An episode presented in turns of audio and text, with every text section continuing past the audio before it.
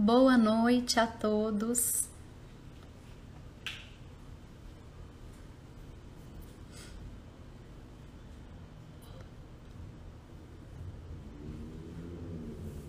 Oi, Úrsula. Oi, Kel.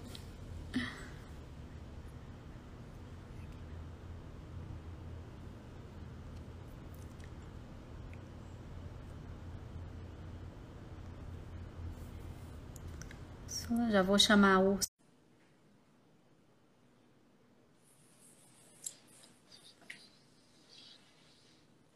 A Úrsula está conectando. Oi, Úrsula.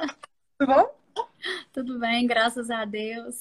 Então, vou dar boa noite para todos. Obrigada pela presença. Hoje a gente está aqui com a artista Úrsula Tautz, artista aqui da galeria, carioca, alemã também, né, Úrsula? E hoje a gente vai falar é, esse mix. É bom, né?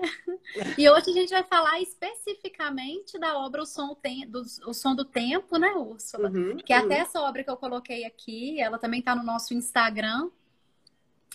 E então eu vou deixar, vou dar a palavra para a Úrsula e aí você vai me orientando com os vídeos, tá, Úrsula? Tá bom, vamos lá então. É, hoje a gente vai falar então sobre o som do tempo. O Som do Tempo é um projeto que eu desenvolvi em seis anos de pesquisa, né? Foi uma pesquisa muito longa e eu acho que cada dia também, eu não posso dizer que encerrou a pesquisa, porque cada dia são coisas novas que entram, né? Não tem jeito, a gente vai vivendo e a vida vai acontecendo. Uhum. É, por exemplo, agora no final com a Covid entraram dois elementos novos que vocês vão ver nos vídeos né, na exposição por causa da Covid, inclusive causa da Covid, ela foi postergada, ia ser agora em setembro, uma pena, para o ano que vem, né? Esperamos que seja no ano que vem, que dê tudo certo. Eles não marcaram uma data, isso ainda não, né? Não, eles não sabem nem ainda quando vão voltar. O IFAM ah, não tem previsão de volta ainda. Eles estão uhum. voltando gradativamente com as pessoas que são necessárias. E como o passo imperial é diretamente atrelado ao IFAM, Uhum. E então não sei como é que vai ficar essa situação ainda, né? Uhum. É complicado. E eu sei que tem uma leva de, de exposições para acontecerem antes da minha. Uhum. Né? As exposições de março, junho, aí viria a minha de setembro. Uhum. Então tem que ficar no aguardo mesmo. É. É. Mas vamos torcer, né? Para dar tudo certo para o que vem acontecer. Sim. Porque a pesquisa, eu acho que ela está chegando no seu lugar e agora é hora ela acontecer, né? Uhum. Então é isso. É a pesquisa que está durando já seis anos sobre a é. memória, a história e o som dos sinos. Né? Então, é uma pesquisa que entrelaça isso tudo. Foi uma pesquisa muito importante para mim, porque ela me mostrou que, na verdade, eu não trabalhava necessariamente só com a memória, né? Porque a gente come, começa trabalhando com uma coisa e depois a gente, ao longo da pesquisa, ao longo do desenvolvimento do trabalho, a gente chega à conclusão com as matérias reais, né? Das matérias reais com as quais a gente trabalha. Então, vão encontrando essa... outros links, né? Exatamente. Essa pesquisa me mostrou que, na verdade, eu trabalhava com o tempo. Que o tempo me interessa. A perversão desse tempo, né? Esse tempo pessoal de cada um, o tempo particular de cada um. Que isso que, na verdade, me interessa. Porque a gente é muito... Agora, na pandemia, a gente viu né, como a gente é atrelado ao tempo tiraram uhum. o tempo da gente na pandemia. E aí ficou uhum. todo mundo perdido, né? A gente saiu daquele ritmo maquinário que a gente estava, né? Então, é muito isso. Eu acho que a gente tem que buscar nosso tempo interior, o tempo da nossa memória, o tempo do nosso afeto, o tempo particular mesmo de cada um, do sentimento de cada um, o tempo interno. Né? Eu acho uhum. muito importante isso. Então, eu acho que essa é a minha busca, perverter esse tempo que nos é imposto. Uhum. Ah, né? Então, eu acho que o som do tempo é a respeito disso. Uhum. E aí eu acho que, bom, dada essa explicação, eu acho que a gente pode começar, né, Vanessa? O que, que você acha? Sim, tem uma Vamos série lá? de vídeos que a gente vai passar, né, Urso? Que você vai contar Isso. toda essa sua pesquisa, toda a história. Então, eu vou girar a minha tela para o computador aqui. Peraí, até coloquei o primeiro vídeo no ponto. É. Vamos até falar, esses vídeos foram vídeos que eu fiz com o Instagram, que eu fiquei postando uhum. no Instagram ao longo do tempo. E, uhum. ó, ó, lá, eu o tempo de novo. Ao longo desse tempo de pandemia que a gente ficou em casa, eu fiquei postando esses vídeos. Eu fiz pequenas pílulas de menos de um minuto cada uma, né, uhum. que mostram toda essa história e chegam no final né, projeto da exposição, né, uma simulação da exposição. Uhum. Vamos lá. Eu vou ligar, se o som não tiver ok, você me fala, tá? Mas eu coloquei ele bem alto. Tá bom. Lá. Primeiro. Começou em 2014. Eu fiz uma viagem à Polônia, à casa da minha avó materna, numa cidade que não existe mais. A casa dela ainda está lá e é habitada por mais de 20 famílias polonesas. Primeiro foi Munique, na casa do meu tio teólogo, que era guardião das memórias familiares. E ele me indicou todo o caminho. Aí eu atravessei a antiga Alemanha Oriental, por várias cidades que se reconstruíram e outras completamente abandonadas, cheias de história para contar, até chegar ao meu destino final, Politrovich Klotsky.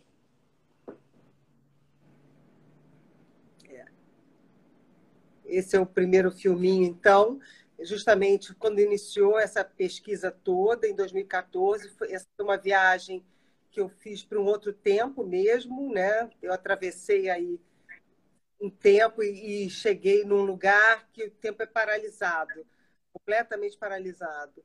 E é uma pesquisa, uma viagem que foi seminal no meu trabalho como um todo. Eu acho que ela foi uma mola aí para várias outras pesquisas também. Uhum. Quer que eu conecto já o segundo, Úrsula? Vamos ao segundo, vamos. Vamos ao segundo.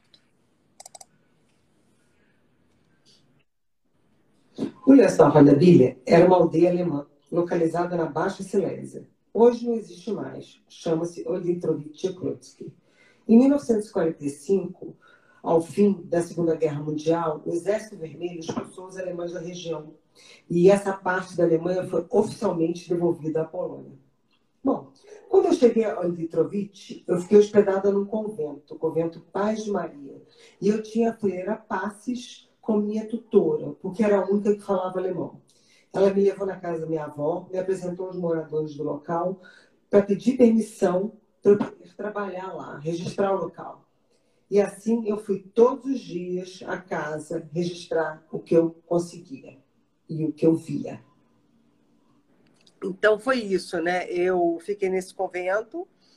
É, eu passei, fui primeiro para Munique, né? Peguei todas as informações e escolhi fazer um caminho pela Alemanha Oriental, porque eu achava que eu tinha que começar a entrar justamente num outro universo, né? Essas cidades da Alemanha Oriental que eu atravessei são cidades minguantes, cidades que estão em processo de desaparecimento, porque a população foi embora. Então, eu achei que eu precisava passar por essas cidades para começar a entrar mais profundamente na questão, para conseguir encontrar esse outro lugar. Né? Então, foi uma uhum. opção minha fazer esse caminho. E aí, chegando lá, eu fiquei hospedada num convento, com as normas do convento, seguindo as normas deles, e também num, quase num retiro, né? Porque eu ficava só, sem falar com ninguém, num quarto, né? não tinha contato com muita gente, eu não falo polonês, então na rua menos ainda. Então era um, um momento de uma introspecção muito grande, né? Foi uma coisa muito muito para dentro, né? Foi uma, um início de pesquisa muito interno meu, né? Uhum. Você já foi combinada com esse convento lá que você organizou Fui. tudo? É, porque meu tio é, era teólogo, ele até faleceu uhum. no mesmo ano. Ele foi diretor da, da área de teologia da Faculdade de Munique. Então, uhum. ele tinha contato com todos esses conventos. E esse convento, minha família, na época, ajudava esse convento lá. Esse convento uhum. permaneceu durante a guerra porque a Madre Superiora ela era holandesa e Holanda foi, foi isenta na guerra, né? ela não tomou partido. Então, ele permaneceu lá. E por isso eu uhum. pude ficar lá. Uhum. Ah, que bom. Então, eu vou ligar o terceiro, né? Agora? Vamos lá. Vamos.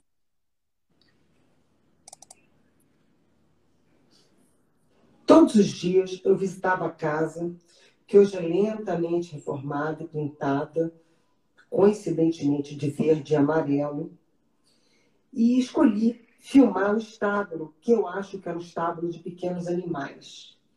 E ele ainda estava em sua forma original. Então, todo dia eu ia a esse estábulo filmar. É um lugar muito bonito, com abóbodas no teto. E nesses abóboras, andorinhas fizeram seus ninhos. Então, toda vez que eu entrava no espaço, elas começavam a me sobrevoar em círculos. É, e aquilo era um delírio. Era um momento de transe, de sonho. Era um momento muito especial. Os sinos tocando lá fora e as andorinhas voando em cima de mim, cantando.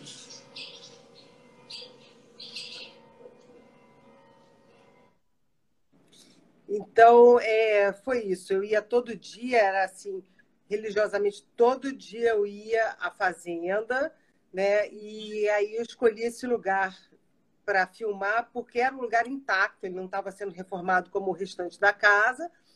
E era um lugar muito especial por causa dessas andorinhas, né? Além da questão arquitetônica dele, muito bonita, com essas abóbadas, com esses arcos, que inclusive depois, quando eu projetei no Paço Imperial, eu me dei conta que a arquitetura do terreirinho, da sala do Paço Imperial, conversa com a arquitetura desse espaço também, né? Esse arco. Então, até uma projeção vai ser embaixo do arco, na grande, no grande pirâmide de, de terra, por, por, causa dessa conversa arquitetônica que os dois vão ter. E, é. e conversa com aqui, né? A cúpula. A... Com a cúpula, com tudo, exatamente. Uhum o arco, né, que contém, né, uhum. que envolve. Uhum. Eu acho que tem toda essa conversa também que eu fui me dando conta depois, né? Normal. Uhum. Com certeza. É então vamos lá, vou virar de novo. Corpus Christi e os sinos me acompanharam por todo o trajeto, no convento, nas procissões, na rua, eles estavam sempre presentes. Bom, mas aí eu filmando no dia de Corpus Christi, em um pequeno estábulo, uma moradora a quem não tinha sido apresentada me expulsou. Ela ameaçou me prender no lugar, chamar a polícia, fechar uma porta que não era fechada há 100 anos, pelo menos. E eu fui expulsa, então. Eu fui embora e eu não retornei mais. Na verdade, o lugar me expulsou. Eu descobri que eu também não pertencia àquele lugar. E eu nunca mais retornei. Bom, dá só um oi aí para a Vandinha, que me deu um oi. Vandinha, bonitinha. Oi, Vandinha. É, e, na verdade, é isso, né? A gente, hoje em dia, olhando também essa trajetória toda, eu falo que eu sou brasileira e alemã, eu me considero assim um microcosmo da população brasileira, né? Porque a gente é toda essa mistura muito louca, né? Eu, minha outra avó nasceu em Manaus, obviamente tem o índio, é, eu descobri que a família da minha avó paterna também é judia, são novos católicos, né? E aí é tudo isso junto. É um, a gente é um, um, grande caldeirão, né? E a gente vai descobrindo que na verdade a gente não tem um pertencimento a lugar nenhum, porque a gente é do mundo, né? E é tudo essa formação toda que nos constitui, né? Então isso foi muito interessante quando eu cheguei lá. Quem me falou que o lugar me expulsou foi até o Marcelo Campos ele falou assim: o lugar te expulsou, você também não pertencia àquele lugar. E é, é correto isso, né? Uhum. Porque você acha que a partir da memória né, familiar ou a partir das histórias você pertence ou você faz parte de um lugar que você não conhece, que você projeta, mas no fundo, no fundo, você não, você é esse caldeirão, a gente é esse caldeirão de culturas, de misturas, e é isso que dá né, a gente, que bom, né? Essa confusão toda que dá esse caldo maravilhoso. Uhum. E essa expulsão foi bem complicada. A mulher disse que ia chamar a polícia, ameaçou uhum. me fechar lá. Foi muito tenso. Ela devia ter a mesma idade que eu, mas é, é um povo muito sofrido, é uma cidade muito pobre, muito pobre. Eles trabalham normalmente na Alemanha, né? A Polônia hoje em dia uhum. é uma das cidades do leste europeu que está sendo assim devastada porque as grandes empresas entraram lá, eles estão destruindo todos os morros, tirando o minério de lá. E você sente muito aquela coisa muito crua. Eu sempre, quando eu estava viajando, eu dizia que a Polônia era verde, porque tem muitas áreas verdes ainda, e era uhum. cinza cinza em vários aspectos, né? Então essa é a sensação que eu tive durante a viagem, mas foi muito forte essa essa expulsão e por isso eu fiz as fotos que vocês viram no final, tentando lá me, me integrar a natureza e a arquitetura do lugar, tentando ainda buscar esse pertencimento de alguma forma, eu acho. Uhum. Tá isso virou um então, trabalho. Uhum. Vamos para o quinto. Vamos lá. Dessa viagem surgiram vários trabalhos, alguns já expostos, como o vídeo que estará na exposição Como Habitar o Presente na Galeria Simone Cadinelli, aqui no Rio de Janeiro. Em agosto, ele vai estar na vitrine da galeria. E outros que são inéditos, como este do percurso, que é uma grande instalação imersiva com vários trabalhos apresentando todo o percurso que eu fiz. Bom, principalmente os vídeos, tornaram o produtinho bem mais presente para mim a instalação Saudações a de um Pai ou Sobre Saudades Sem Lembranças para Televisores. E principalmente surgiu o balanço, o objeto do qual me apropriei que eu compulsivamente costurava e tentava paralisar, na tentativa de impedi-lo de balançar. E conforme a pesquisa foi crescendo, comecei a relacionar os balanços aos sinos. Afinal de contas, são dois pêndulos, dois pêndulos que contam o tempo. Então, Úrsula, na verdade, é, não sei se todos que estão aqui entenderam, né? Foi uma pesquisa que desdobrou em vários trabalhos, né? Então, teve esse Sim. do balanço, teve tem esse aqui do sino, né? Que é um múltiplo, que depois a gente vai falar especificamente dele mais uhum. para frente.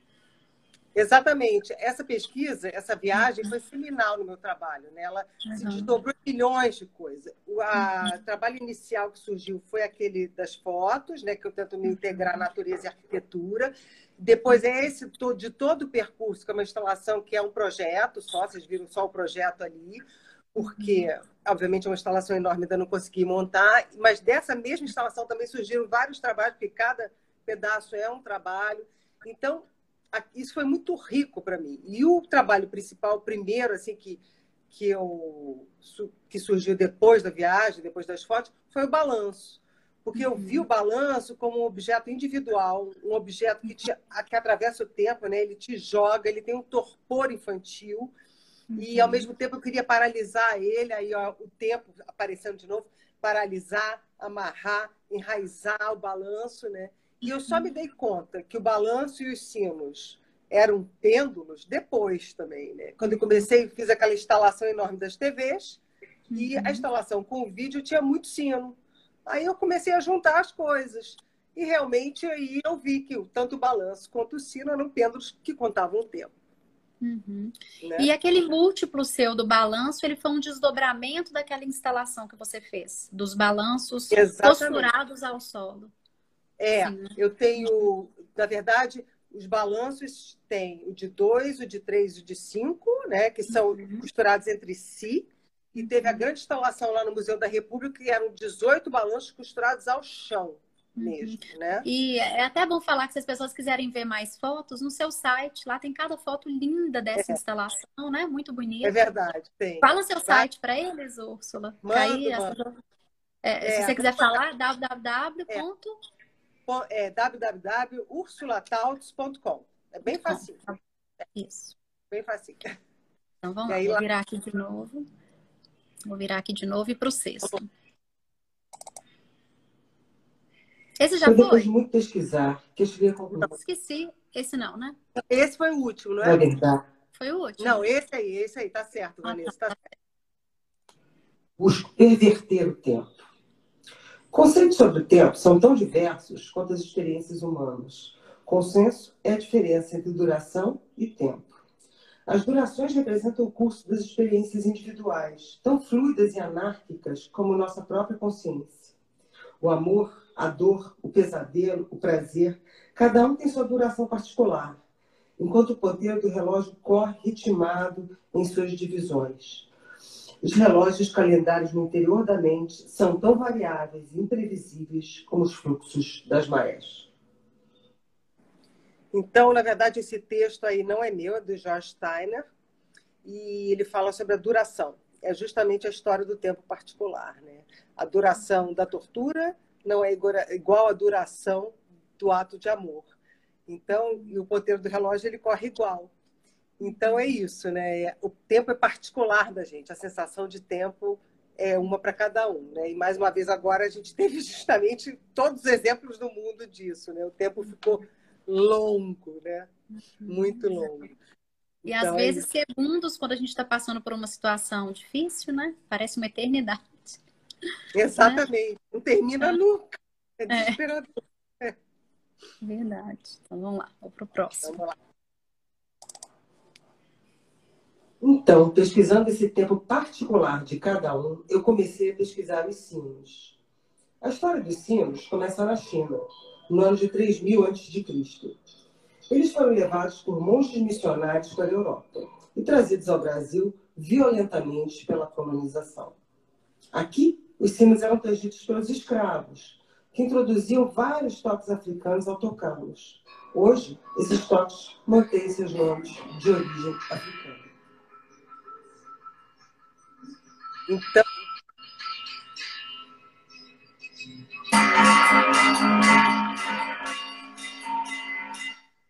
Essas Nossa. imagens piscineiras são lindas, é, né? É lindo. Eu ia falar é. isso agora. Eu falo, gente, que beleza, né? Muito é uma bonito. beleza, é uma arte lá, né? Em uhum. Minas, né? Em São uhum. João del Rei. Aqui em Minas, né? É, e, e isso é do filme O Som dos do Sinos, que é um uhum. filme do. Ah, esqueci o nome da produtora, mas da Mônica Mansur e elas fizeram uma pesquisa, é uma dupla, elas fizeram uma pesquisa e da Marina, Mônica Mansur e Marina, esse é o nome dela, gente, desculpe, mas eu depois. E elas fizeram um filme sobre justamente os cineiros de São João del Rei, é muito bonito o filme, vale a pena ver, o som dos sinos. E o que eu acho muito interessante é porque a gente se distanciou, pelo menos no Rio de Janeiro, a gente se distanciou muito dos sinos, né? Você ouve ainda muitos sinos, você tem milhões de sinos, porque aqui foi a capital, né? Da coroa, né? Mas você se distanciou muito. E os sinos, justamente, eles têm uma conexão enorme com a nossa história, né? Com a colonização, os escravos tangiam os sinos. Então, tem uma história enorme aqui, intrínseca, né? Dentro, na, na história dos sinos, no som dos sinos, que acompanha a gente todo esse tempo. Então, eu acho que a gente perdeu um pouco. Em Minas isso é muito mais forte, obviamente. Principalmente aqui... nas cidades interiores, né? Nas, nas cidades. É, o badalar dos sinos né? faz parte da vida da comunidade ali, né? O ouvir. O rio, como é muito grande, com certeza, talvez o mosteiro toca, mas as pessoas talvez não se dão tanto conta, né? Por causa da correria da cidade, né? Você sabe que eu fiz a, quando eu fui fazer a residência lá na França, o Changer Vendée, uhum. né? que eu fiz justamente o desdobramento dessa pesquisa, eu perguntava para as pessoas das lojas no entorno do, dos sinos o que, que eles sentiam quando o sino tocava. Aí a pessoa virava para mim e falava assim: o sino toca? Olha. É, é, é engraçado. dá conta mais. É. Não escutavam mais. Muito louco, muito é, louco. Muito louco. Acostuma, não tem jeito já. Muito doido. Vamos lá, vou virar aqui e vou dar continuidade. Peraí. Durante minha pesquisa, eu encontrei o artista Carlos Vergara, que me contou sobre sua viagem a São Miguel das Missões, onde o primeiro sino foi fundido no país. Me cedeu essa foto para participar do vídeo da exposição. Visitei uma fábrica de sinos, em Piracicaba, ver como o sino é fabricado. A produção é extremamente artesanal e familiar. O espaço é rústico e o chão é de terra batida. Para se fazer um sino, primeiro é preciso de um molde de alvenaria. Depois, essa forma é enterrada e despeja-se o estanho e o cobre em alta temperatura na forma. Quatro dias após, o sino já está frio e pode ser retirado dali. Ele é desenterrado e vem com uma casca, que é quebrada, como novo. E depois o sino é batizado. Então, o sino nasce e recebe o nome. É muito bonito. É lindo isso, é né? Eu... Muito. Eu fui a Piracicaba para fazer essa pesquisa, saber como é que se fazia um sino, né? E é realmente extremamente rústico, é artesanal para burro, eles fazem muito, é uma coisa muito manual ainda, impressionante isso. E essa forma, e eles enterram, e aí nasce, nasce, né? E eles quebram a casca e depois ainda partir é tão bonita, tão poética. É tão bonita, é muito. E muito linkado com a história da Igreja Católica, né? Essa coisa do batismo, do nascer. Mas como não veio do catolicismo, como é anterior, será que esse processo de produção lá também era assim? Com essa Pode ser, do eu acho que sim.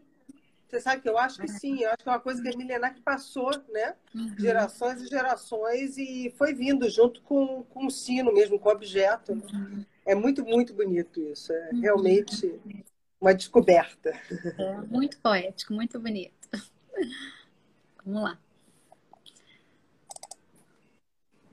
Também tive a oportunidade de entrevistar Manuel Vicinos. Manuel Vicinos é o último cineiro do Rio de Janeiro. Ele cuida de mais de 200 cinos na cidade e está passando a sabedoria do ofício a seus filhos, assim como seu pai passou para ele. Apresento-lhes Manuel Vicinos. Úrsula, você quer que eu já conecto com o nove com o outro? Vamos, Ovelha? vamos. Agora a entrevista com o Manuel Santos, mas todo mundo vai ser Manuel Vicinos. Porque eu, é, tenho essa profissão né, de, de, de época, todas as igrejas né, que eu faço a manutenção dessa igreja aqui, porque é, minha família, meu avô tinha um curso Portugal, aí meu pai aprendeu Portugal, e meu pai, depois de estar aposentado, ele, como não tem nada a fazer, eu vou consertar o estudo na minha igreja, para da minha casa. E depois a gente começou a estudar. Aí explica como o funcionamento dos ensino, que já tinha aprendido com a avó dele, tinha aprendido Aí eu, tipo assim, aquele bichinho que te né? Então, me mordeu, né? Aí, é, depois dessa, dessa, desse conhecimento, a gente foi estudar a escola técnica, você pede, eu formei, e a gente foi adquirindo conhecimento na parte técnica e, e acrescentando o ensino. Então, eu falei, como não existe mais uma produção de cinema no Rio de Janeiro, a gente não poderia deixar essa igreja de muda. Ele falou igual a arte, né? O, o bichinho picou ele. É. É muito igual engraçado. os colecionadores, é. Mas e ele é um apaixonado. É, a Kika até falou aqui, Ursula, olha, que eu não sei se você sabe, tem um documento sobre os sons dos sinos, chamado Entoados, que é muito bacana. Ai, é, aí depois, se você quiser né, encontrar na internet. Obrigado, Kika, pela informação. É, Úrsula, você quer que eu ligo o 10 também, que é com ele? Vamos, vamos, Próximo. quer também entrevista com ele. Tá. O sinos, para mim, é, é, é, um instrumento que transforma todas as pessoas que conversam juntas. É, o fungidor que fez ele é como, é como se fosse uma obra de arte. É peça única. Ele fez essa arte e ele vai fazer nada igual a esse. E além do mais, os sinos, eles, eles são batizados. Eles levam o homem batizado. Existe uma celebração especial para eles. Como eu tinha te falado, que as, principais pessoas, as principais pessoas que tocavam os sinos, os sineiros, eles morreram e não passaram porque sabiam que seus filhos, então se passou, eles não quiseram continuar porque era uma profissão que não era é, reconhecida? Então se perdeu poucas pessoas conhecem essa história, que as primeiras ser resgatadas são também já com as mais antigas do, do Brasil, né, a manutenção dessas igrejas, entendeu? E é, é, aproveita para conversar com Deus, né? Já indo da igreja. Né? que lindo! é. Aproveita e já conversa com Deus. E a Kika também falou uma coisa muito bonita aqui, né? Que os sons são linguagens. Isso é. que ele acabou de falar. É. Uhum. Vamos para o próximo, sim. Para o próximo? Tá. Ele me levou ao campanário do Mosteiro de São Bento, lá no alto, no telhado, onde até hoje estão sinos Coelho, que recebeu o nome de seu fundador, sinos portugueses de 1700 e 1800 e seis sinos alemães. Bom, eu subi. Ah, ele vai falar mais um pouquinho. Passa a mão. Vai chamar costela Se você conseguir vir assim, ó, deixa eu segurar para você. Segura para você. Passa bem assim, vai ver que é a parte É, é. Impressionante. É. Que legal, que lindo. Isso é construção do céu. Que lindo.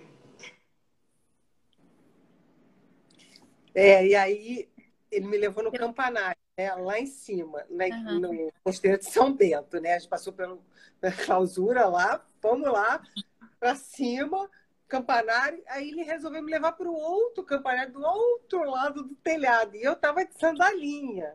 A gente numa escadinha. Eu fiquei apavorada, mas eu falei, não posso perder uma oportunidade não. dessa. Telhado do Mosteiro de São Bento. Ainda tirei a foto com o celular, mas não consegui filmar, uma pena. Mas qual que é a sensação do passar a mão que eu não consegui entender essa parte? É porque diz que ali tem um, uma gordura, né? O sino ele vem numa certa espessura e depois ele fica mais gordinho.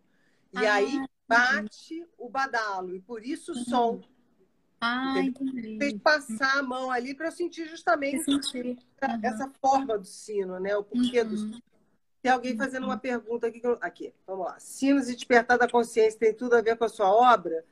É, depende do que despertar da consciência, né? No fundo, eu acho que os eles despertam a memória, eles são uma união de passado, futuro e presente, eles suspendem o tempo, né? O sino, quando bate, ele reverbera dentro de você, dentro do seu corpo. Então, o efeito do sino é físico também, né? Muito físico. Verdade, sim. Eu recebi três perguntas na caixinha, mas engraçado que eu não tô conseguindo abrir a caixinha. Ah, agora consegui. Tá. É, uma pergunta é: essa conexão do sino com o tempo foi baseado na história do sino ao longo do tempo? Eu acho que é mais. É, vamos. É, porque o sino é o pêndulo, né? Ele conta o Uhum. tempo e, ao mesmo tempo, a gente aprendeu que ele badala as horas, né? Além dele definitivamente girar como um pêndulo, ele anuncia as horas. Né? Eu acho que é muito nesse sentido. E também, obviamente, a trajetória. Você vai ver ao longo da pesquisa, que ainda tem mais dados que vão entrar, é, tem muito da história dos sinos também, né? E as Uhum. coisas que sobrepõem, eu acho de duas formas, de várias formas, né? Esse tempo dos sinos, da história dos sinos e como ele conta o tempo também. Uhum. Certo. Quer que vai para o próximo? Vamos lá. Aí o Opa. próximo, se eu não me engano, a gente já fala lá do passo? Acredito que sim. Não sei, não me lembro agora. Da já. instalação. Uma experiência imersiva, onde cada espectador, ao entrar na sala expositiva, vai ter um momento único, particular. Sobre o tempo é uma instalação de 9 mil quilos de terra negra e 100 quilos de areia dourada, em forma de pirâmide, sobre uma cadeira de alto espaldar. Espalhados por toda essa pirâmide, badalos de sinos pendem do teto, brotam da terra, enfim, transbordam sobre o espaço. Badalos mudos, parados, presos, imóveis, memória de um tempo congelado. Como vocês sabem, o Paço Imperial foi residência da coroa portuguesa. Então, essa terra vem falar sobre a falência dessa história, da nossa história, da colonização.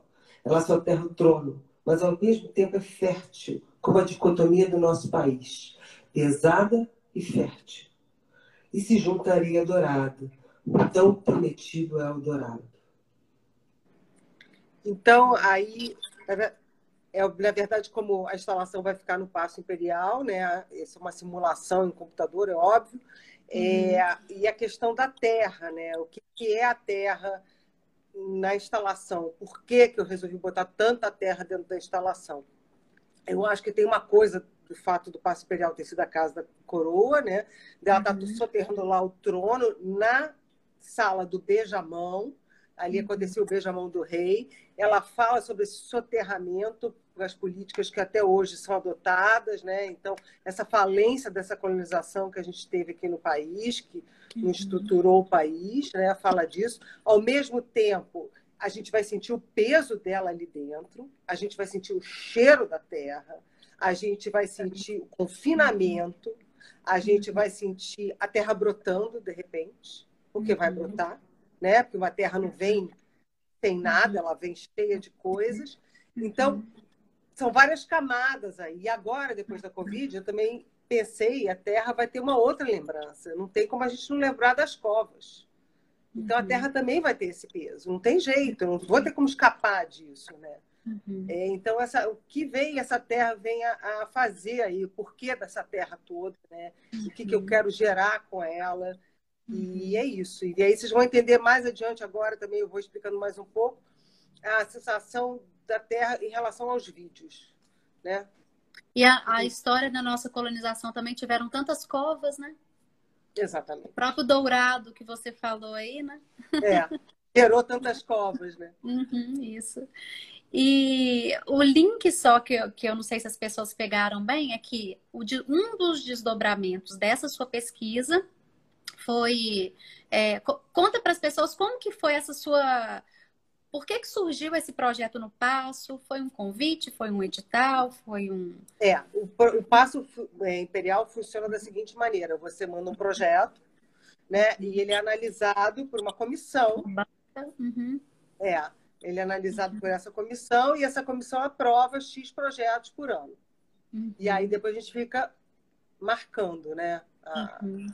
A exposição depois é marcada, demora um, um período longo, porque é muita uhum. demanda, tem o passe imperial como como é, do IFAM, então ele tem que atender a certas uhum. questões do IFAM, né? Não é assim que ele está disponível o tempo inteiro. Uhum. Então, é uma negociação longa. Eu estou há três anos, né? Esse projeto foi aprovado em 2000 e fim de 2017. Uhum. Então, é já tem bom. bastante tem muitos artistas aí. aqui acompanhando, né? Então, eu achei interessante falar, porque é. o desdobramento da sua pesquisa, você fez esse projeto, enviou para lá. Então, assim, Isso. muito, muito legal, muito legal mesmo. O, é, quer que coloque o que tem o, eu tenho perfil também o Som do Tempo no Instagram. Sim, tem. Isso mesmo. Eu vou marcar também na live, tá? Na hora que, final, que eu tá. finalizar, ela vai ficar salva uhum. e aí eu marco a Úrsula e o perfil do Som do Tempo. Isso mesmo, que lá a Úrsula conta toda a história. Muito, é, muito estão lá os filmes também. E a Kika comentou, linda a instalação, o Úrsula entra no site Som dos Sinos, um mapeamento do som dos sinos em Minas. É, são dessas meninas do mesmo filme. É. Ah, Elas fizeram um trabalho maravilhoso, com aplicativo, com uma série de coisas. É muito legal. Uhum. E é, também estão perguntando qual é a sensação quando você observa o olhar do público na sua obra? Como você se sente? Se você observa isso ou não? Deve ser como que o público interage também com a sua obra, né? É, eu acho interessante isso. Dá no final, no último filme, eu falo um pouco mais sobre isso. Não explico, né? Porque explicar a gente não explica nada. Mas falo sobre isso, sobre o que eu desejo é que cada um tem uma experiência particular, um tempo particular. Eu quero criar um tempo particular nessa exposição para cada um. E vocês vão entender o porquê, porque na verdade quem faz isso são os vídeos.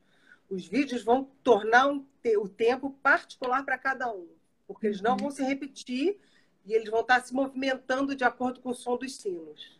A gente vai ver o vídeo aí e a gente vai entender um pouco melhor. Vamos lá. Tá uhum, porque, porque vai ter a instalação e vai ter projeções de vídeo, mas aí. Então, isso. Então, colocar ele aqui. É, vamos ver se é esse vídeo, nem sei se é esse. Quatro vídeos de oito horas cada, projetados pela instalação, trazem vários tipos de memória. A memória que eu ouvi e testemunhei da minha avó alemã. Então, esse primeiro vídeo traz a viagem que eu fiz à Polônia para cidades que não existem mais, o Leosdorf, Adabilha, e a mesma viagem que minha mãe fez 20 anos antes. Dois outros vídeos trazem o estado de pequenos animais que eu filmei na Polônia, onde os passarinhos fizeram seus ninhos.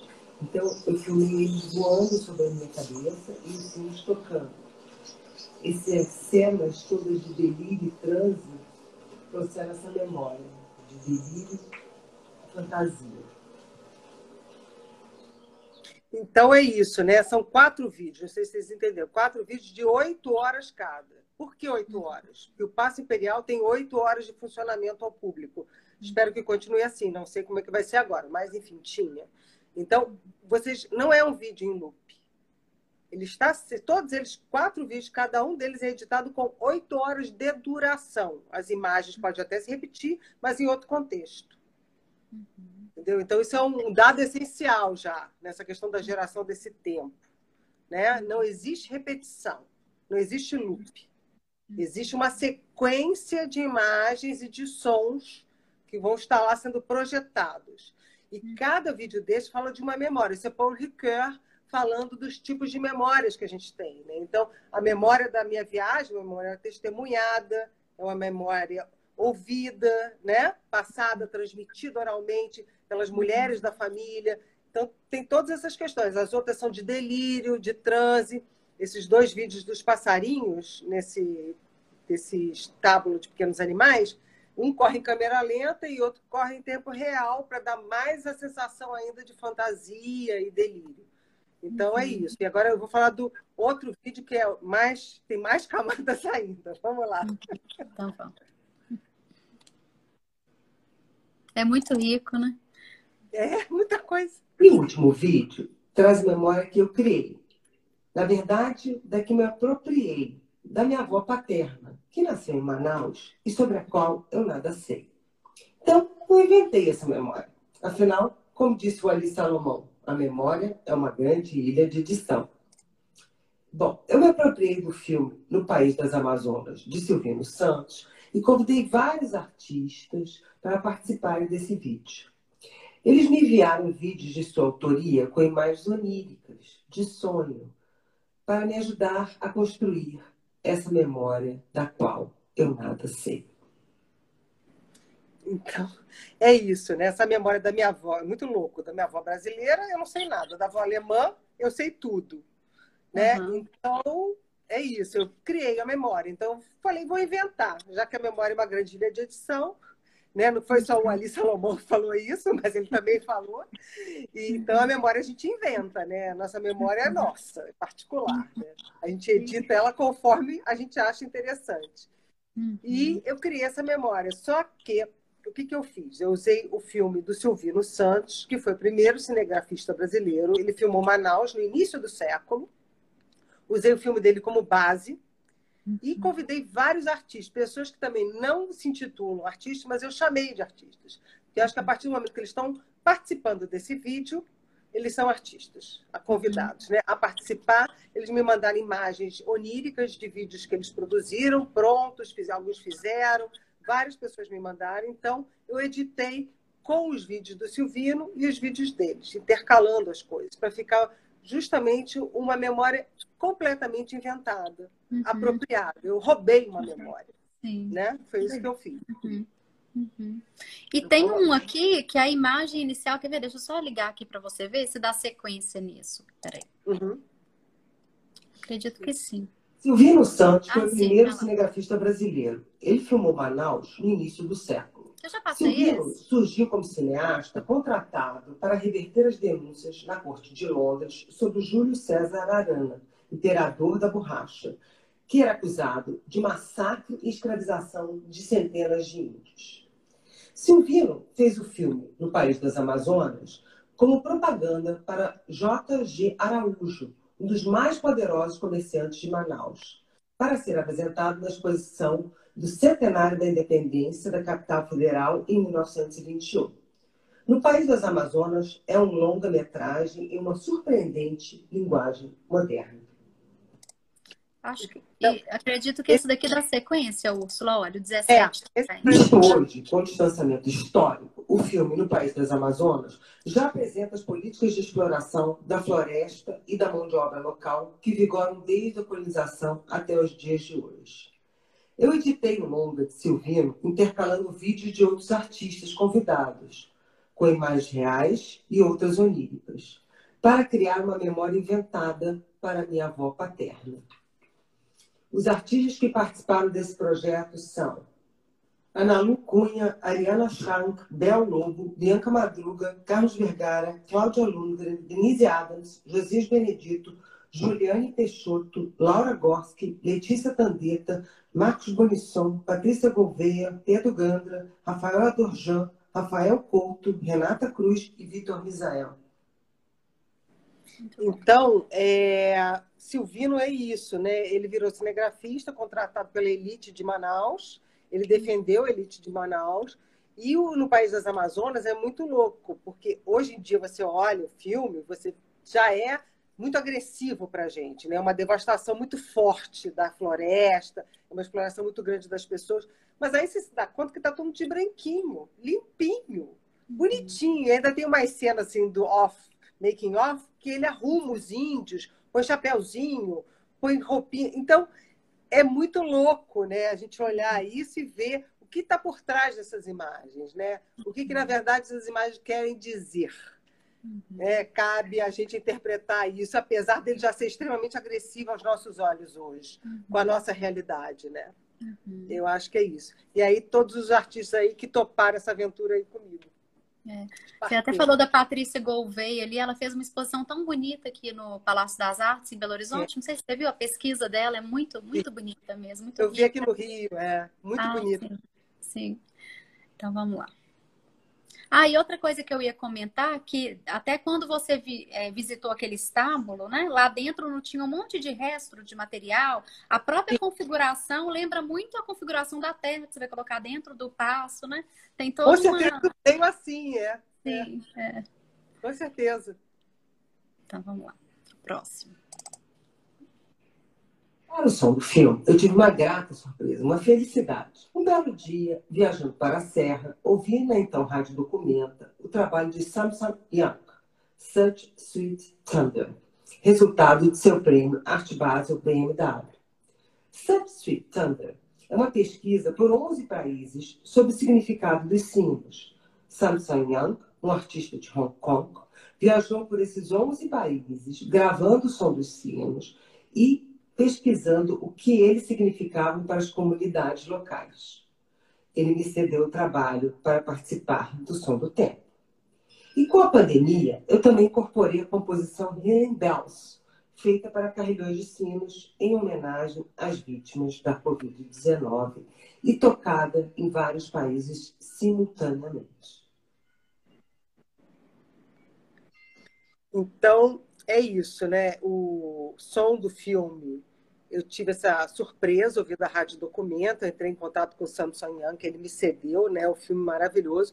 Agora, não é só porque os sinos tocam, né? No fundo, no fundo, é porque também tem toda uma questão histórica envolvida aí. Uhum. Samson Young trabalha a questão de identidade, literatura, de guerra, conflitos, né? E aí ele pesquisou, por exemplo, um sino polonês que foi é, sequestrado pelos nazistas, confiscado pelos nazistas. Ele pesquisou um sino de traficantes de escravos. Então, essas camadas vão se sobrepondo, né? O som não foi escolhido, ah, não, porque o sino está tocando, que bonitinho, vou botar na minha pesquisa. Não.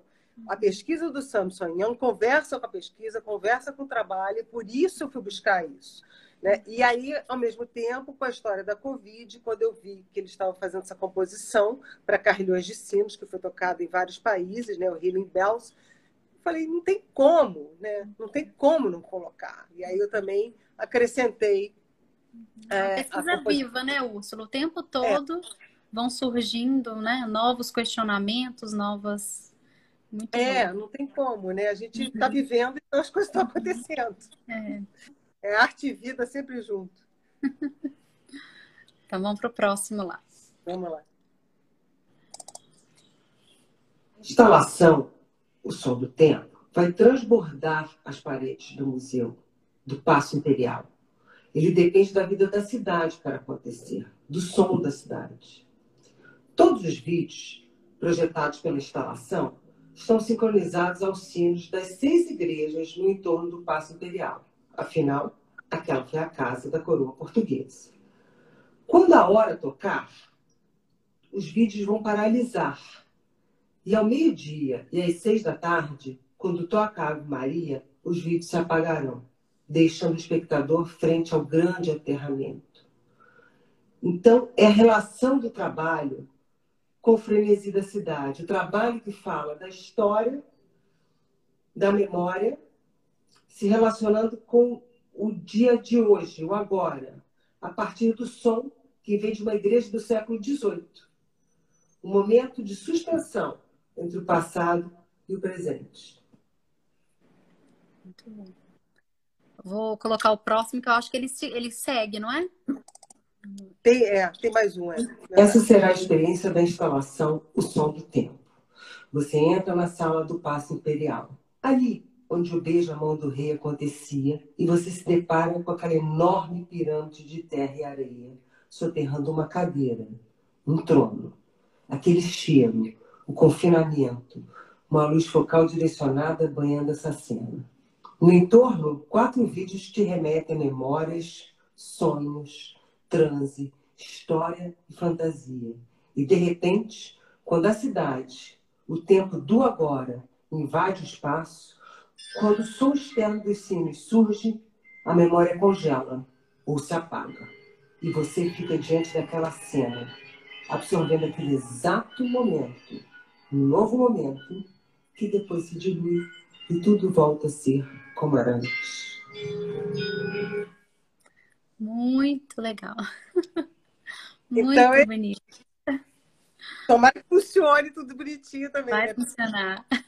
Os vídeos vão estar editados, né? Com esses momentos de escuridão e com esses momentos de paralisação e sincronizados aos sinos das igrejas ao redor, exatamente, criando uma memória deste momento, criando um tempo, né? Então é o momento de agora, né? Que uhum. penetra o passo imperial, né, que é uma construção lá de 1600, 1700, né, com a igreja mandando esse essa sinal, essa comunicação lá para dentro, e acontece uma coisa lá dentro que congela o tempo, altera o tempo, a pessoa fica diante só da terra, da areia, daquilo tudo, numa escuridão, ou não, numa paralisação, ou o vídeo está rolando. Então, o que eu, ele perguntou, né, qual seria a, a minha percepção do espectador, eu acho que é isso, né? O espectador vai criar um momento só dele vai criar um tempo dele, uma memória dele, vai ser uma coisa, uma experiência individual, uma coisa particular. É. é. Só de você contar e eu ver essa experiência aqui, eu lembrei de quando eu fui a Ouro Preto, agora, né, ano passado, da última vez que eu levei meus filhos para visitar as grutas, né, de de, de para tirar ouro, essas coisas. Uhum. Então, quando você falou do cheiro, daquele confinamento, e aí também tem essa coisa do, do material, do ouro, né? Da nossa uhum. história, de toda essa carga. E aí a minha referência já é essa. Então, assim, eu acredito que muita gente vai entrar ali e vai ter essa sensação de um escravo trabalhando ali, essa coisa do sorre... né? Porque como a gente traz essa história, Quantas uhum. pessoas não foram soterradas nessa história, né? Do, é verdade. Do, da, da, retirada do ouro. Então, na minha mente já veio isso, assim, de imediato, né? Cada Viu? um vem com a sua bagagem. É. é. Muito bom. Cheguei, é. Ah, não, maravilhoso, Úrsula. E agora vamos falar um pouco desse daqui. Acho que nosso tá. tempo, a gente tem mais nove minutos. Uau! Poxa, passou tão rápido. Passou. Mas está ficando ótimo em live. Sim. Tempo exato. Bom, vamos lá. Então vamos falar do objeto. O que uhum. acontece? O objeto é uma redoma que contém um badalo quebrado. Esses badalos foram quebrados, são produzidos uhum. quebrados, sobre uma pirâmide de areia. Ele uhum. traduz. Ah, todo... até vou até colocar uma imagem. É, ele traduz todo o conceito desses seis anos de pesquisa. Por quê? Essa redoma, ela aprisiona esse badalo que está amarrado, essa memória amarrada, mas ela também santifica essa memória. Né? Transforma ela numa coisa santificada e particular de cada um. E, ao mesmo tempo, essa terra que está embaixo, além de ela ser dourada, de mostrar essas riquezas todas, ela também tem a questão da ampulheta. Né? Então, é o tempo que passa aí por esse badalo, por essa ampulheta, por isso tudo é, eu acho que realmente eu consegui sintetizar essa pesquisa toda nesse objeto, que também chama o som do tempo. E é, esse é um múltiplo né, de 50 unidades, na verdade, 50 unidades múltiplo, feito um a um, que eu furo vidro, é um vidro reciclado, também feito no sul, também com uma com sabedoria que passa de uma, uma pessoa que trabalha, um trabalhador para o outro, é uma, uma técnica do sopro ainda extremamente artesanal. Esse vidro ele não é completamente liso, ele tem marcas, porque ele é extremamente artesanal, é um vidro reciclado. Eu fui buscar essa fábrica para isso. Né? Ups, eu, eu, acho que apertei aqui errado, peraí. E aí, é... eu botei aqui. Vocês estão me vendo direitinho? Está certinho aqui? Está certinho. Tá. Então tá. É, e então, esse vidro tem essa questão. O badalo também foi produzido lá na fábrica que fui ver como é que o sino acontece, né? Como ele nasce, como ele é produzido. Não, e faz toda a diferença ser um vidro artesanal, né? Até para comunicar é. com essa coisa dos sinos, que também é produzido, né? De forma. Exatamente. Eu fui buscar uhum, justamente todas Sim. essas histórias, essas camadas, e uhum. eu faço esse múltiplo um a um, né? Eu furo o vidro, eu ponho o arame, eu amarro o badalo, eu faço a piramidezinha da areia eles são todos assinados embaixo, só tem mais oito unidades. Dos 50, uhum. só existem mais oito. Uhum. Então, e eles são todos produzidos para, foram produzidos para financiar a exposição do Passo Imperial. Não sei se vocês sabem, o Passo Imperial, como várias instituições do Brasil, não tem verba. E essa instalação, como vocês podem imaginar, é uma instalação muito cara. Então, ele, toda a verba dele é revertida para a construção da instalação. Então, faltam só oito. Se vocês quiserem ser mais um parceiro meu, eu vou adorar, porque eu adoro parcerias. Eu botei um vídeo lá falando de todas as minhas parcerias. Aliás, eu esqueci de falar de uma parceira em nome que eu acho que entrou aqui, que foi a Tânia Bonin, que é minha fotógrafa, que faz todas as fotos dos meus trabalhos, vocês vão ver lá no meu site.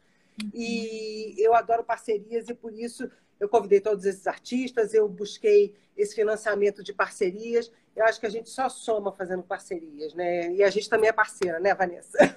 Com certeza. Ô, gente, maravilha, muito obrigada. Eu peço que vocês entrem no site da Úrsula, porque lá tem muito mais fotos, né, de toda essa história, é, todos esses desdobramentos que teve da pesquisa dela. E eu Isso, agradeço a presença de todos. Ah, tem mais uma pergunta aqui, Úrsula, deixa eu ver. Ah, eu apertei o um negócio aqui e não estou conseguindo baixar. A gente ainda tem mais um tempinho. É, deixa eu ver aqui, peraí. E o Ed entrou aí também. Oi, Ed. Ed Dantas, não sei se ainda está aí. É, na verdade, eu acho que você já até respondeu. Peraí, deixa eu ver. Os sinos têm um antagonismo entre o bruto e o suave do som musical. Como você enxerga na sua obra a representação desse antagonismo? É, eu acho que isso aí vem justamente quando eu falo da questão da terra, que tem uma dicotomia, né? A terra que pesa, a terra que, ao mesmo tempo, é, tem o cheiro e é, é, que é fértil e é o peso, é dicotomia também da nossa, da nossa colonização, né? Uhum. O Brasil é um país de dicotomias, né? uhum. de reverso e reverso, e de uhum. todos esses contrastes, né? E eu acho que é exatamente isso o sino traz também, né? Então, uhum. a questão do material do sino é muito interessante você ter levantado isso, mas é exatamente isso, né? Não, e quando ele fez essa pergunta, eu ainda vejo assim, porque o sino, ele, o pêndulo, o pêndulo, né, bate no, no, no metal. Isso. Aqui, se bater nesse vidro, vai quebrar, né? Com certeza. Aquele vidro. Então, eu também vi essa dicotomia nesse, no próprio uso que você faz da, de, de algo que é muito mais frágil né? Uhum. Para o que é o sino na realidade, que é um, que é um metal, e aí traz para mim essa diferença, né? Do suave com o bruto, é, né? Na própria escolha do material. É, eu acho que é uma questão do meu trabalho, sim, porque eu uso muito esses contrastes de materiais. Uhum. Vocês estão cobertos de razão, viu? Uhum. Descobrimos mais. Deixa eu ver que tem mais uma, Úrsula. Vamos lá. É... É muito interessante essa pesquisa sua. Eu não sei se eu já falei essa aquela hora. É muito interessante sua pesquisa sobre o tempo, como você sintetizou essa sua pesquisa no pêndulo, na, campo, na campânula de vidro. Peraí. É, no pêndulo, é só isso. Tá. Então, como que você sintetizou essa sua pesquisa no pêndulo e nessa campânula de vidro? É, eu acho que é isso, né? a redoma que aprisiona o badalo, essa memória congelada, esse tempo congelado, e ao mesmo tempo, além de aprisionar, santifica, né? Uhum. Porque a memória é uma coisa, é um uma, tesouro nosso, né? Todo mundo uhum. tem essa questão da memória muito forte, óbvio, a memória nos constitui. Nós somos uhum. quem somos pela memória. Então, uhum. eu acho que a redoma traduz isso. Uhum. Né? É. E quando você fala santifica, de, de alguma forma me lembra como se fosse uma relíquia, né? Uma relíquia de um santo, a gente coloca dentro de uma. né? de, uma de uma redomazinha. Exato. E ao mesmo tempo também o vidro é areia, né? Também tem essa uhum. relação. Né? Ah, é verdade. São várias relações aí. Sim. Ah, muito bonito, muito interessante. Úrsula, muito obrigada por tudo. Espero que todos tenham gostado. A gente só tem mais dois minutinhos, já está encerrando, então eu já vou despedir. Agradeço a presença de todos, vou deixar a live gravada. Né? E quem quiser participar desse projeto, entre em contato ou com a Úrsula ou aqui conosco no Instagram. Muito obrigado, viu? Obrigada, Úrsula. Obrigada a todos. Uma boa noite. Os filmes estão no Instagram também, se vocês quiserem Sim, ver de novo. Exato. Então, todos. A Úrsula fez pequenas pílulas, né, no Instagram Isso. dela, e você também colocou no som do tempo, né, Úrsula? No Isso, Instagram, o som do tempo. Então tá, um beijo a todos, boa noite. Tchau, boa tchau. Boa noite, gente. Obrigada, tchau. Obrigada aí Úrsula. Tchau, tchau.